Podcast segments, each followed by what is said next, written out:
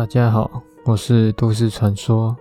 今天要讲的是一个恐怖的网络游戏——蓝鲸游戏。什么是蓝鲸游戏？先来介绍一下。蓝鲸游戏最早是在二零一三年，来自于俄罗斯，创办人是一个叫做布德金的人，曾经在大学攻读心理学，但是后来被学校开除。他就发起了这个游戏，这个动机是来自于自杀来洗清这个社会。他觉得这些人没有存在的价值，就会在这个游戏当中把它清除掉。所以他这个创办人的心理是个感觉是个变态。再来，他使用的方式是网络游戏，而且会锁定于青少年。再透过他的心理学以及洗脑方式，鼓励参与者在五十天之内完成各种的自残任务，并且在最后的第五十天，他会要求参赛者自杀。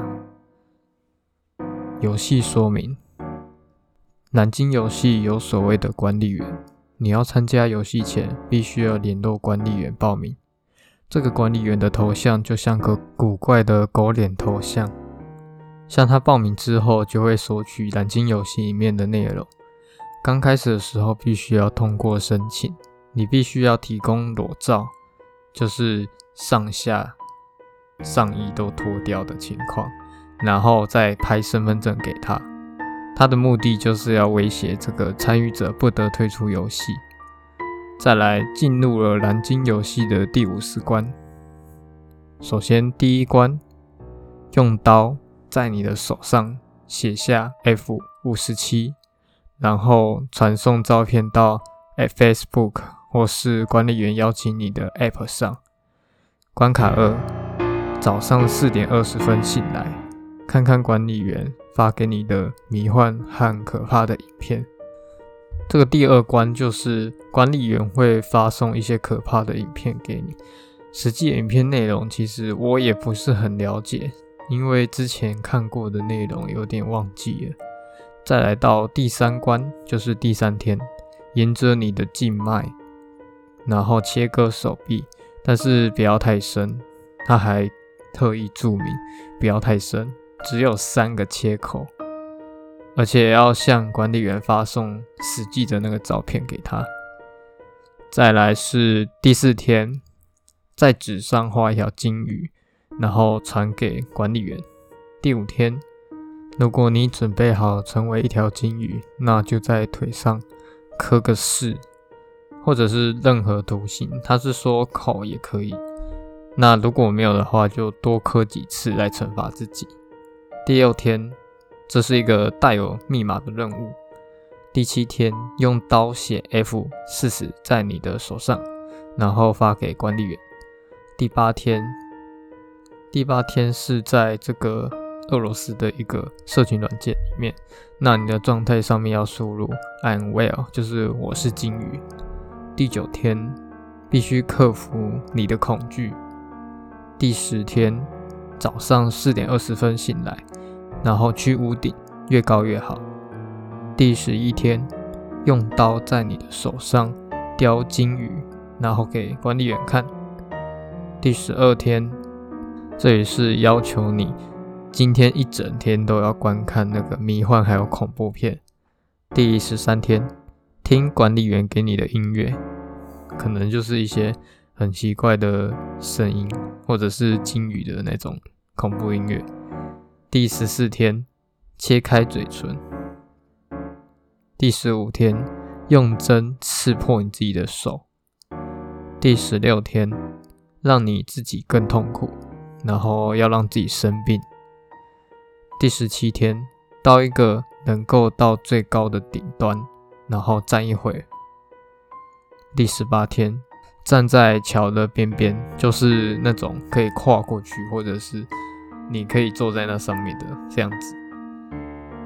在第十九天，爬上大型的起重机，就像那种挖土机啊，或者是那种很高大龙的那一种，让你爬上去。反正重点就是要很高。第二十天，管理员要对你进行测试，然后看看你是否值得信赖。第二十一天，在 Skype 中进行一场与鲸鱼的谈话。他这个就是管理员在跟你对话的意思。这个当中就是可能会跟你很像的成员，或者是管理员自己下去跟你谈话。第二十二天，走到屋顶，然后坐在边缘，双脚就是悬空的状态。第二十三，另外一个密码的任务。第二十四关，秘密任务。第二十五关是加入鲸鱼。代表就是可能要去看鲸鱼之类的。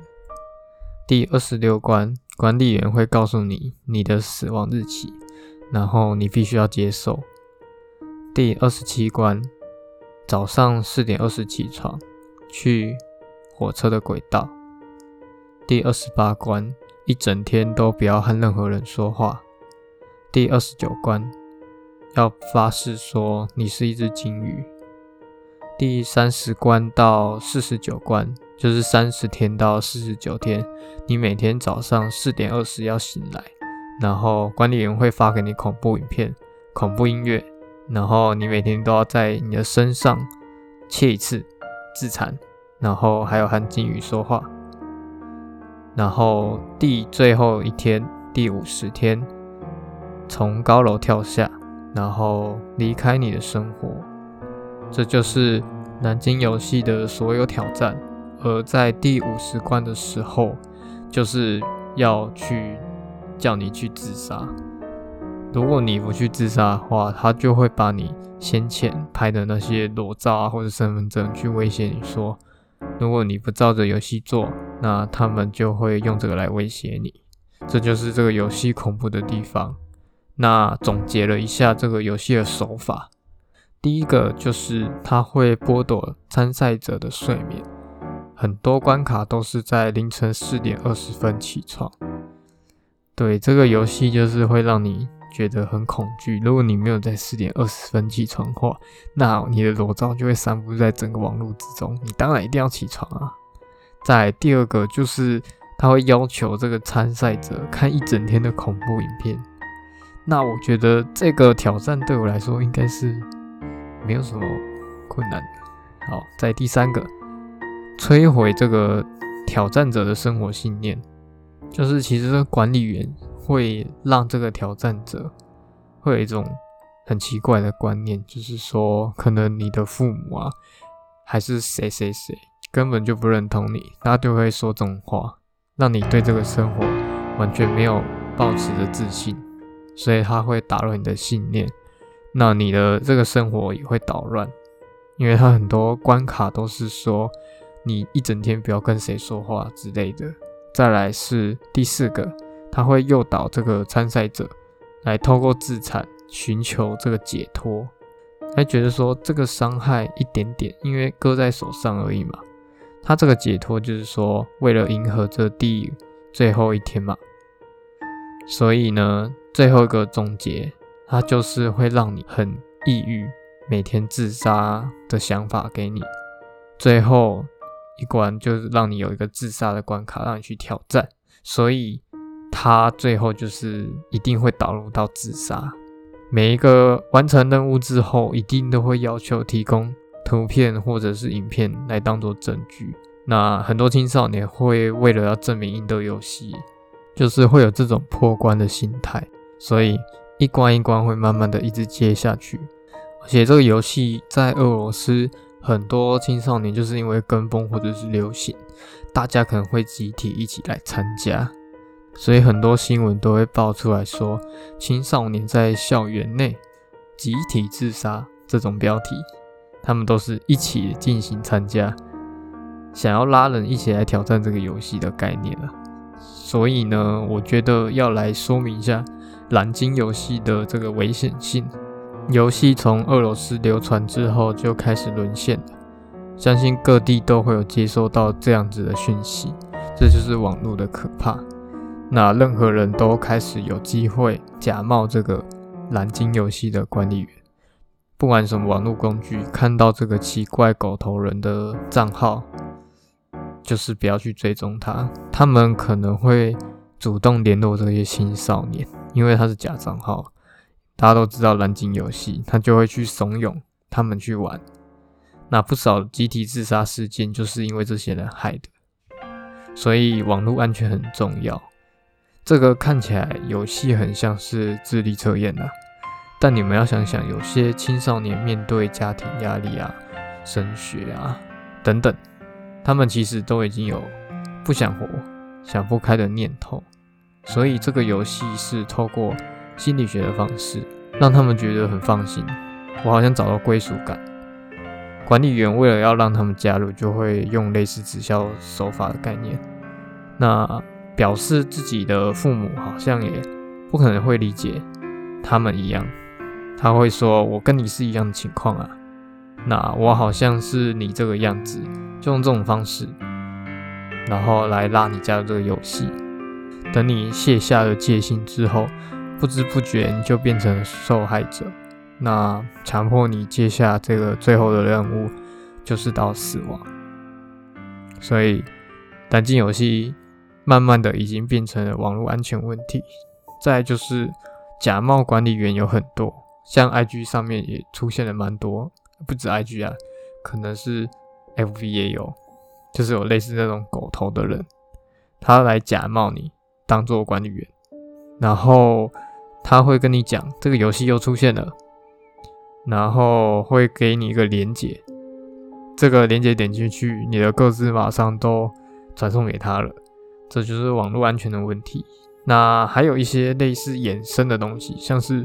某某挑战都是用相同的手法，那某某挑战就是用那个某某那个头当做管理员的概念，那他的任务就是跟蓝鲸游戏差不多，可能会扯头发啊，让你自残啊之类等等的一些暴力的关卡手法。那来讲一下蓝鲸游戏的这个作者始作俑者啊，就是他一开始并不认罪。他是跟媒体说他们死得很快乐，他给了他那个现实生活中会缺乏的东西，那些温暖跟理解以及情感的联系。他就是说他很了解这些人，而且他还嘲弄说这些人根本就是天生废物，他们对社会根本就没有值得利用的价值，只会对社会产生害处。他是负责在为这个社会清除这些垃圾的。所以他才会创办这个游戏。我觉得他会有这种想法，应该是他被那个大学退掉之后，会有这种奇怪的想法出现。总结来说，就是要跟大家来宣导一下，就是不要将自己的身份证交给陌生人，还有蓝鲸游戏千万不要去接触。我相信世界很大，某一个角落可能还正在进行着蓝鲸游戏。那你正在收听这个 podcast，也代表有义务去提醒身边任何人，有类似这种游戏的手法，还有雷同的方式，相信一定可以互相拉对方一把的。我是都市传说，我们下一篇故事再见，拜拜。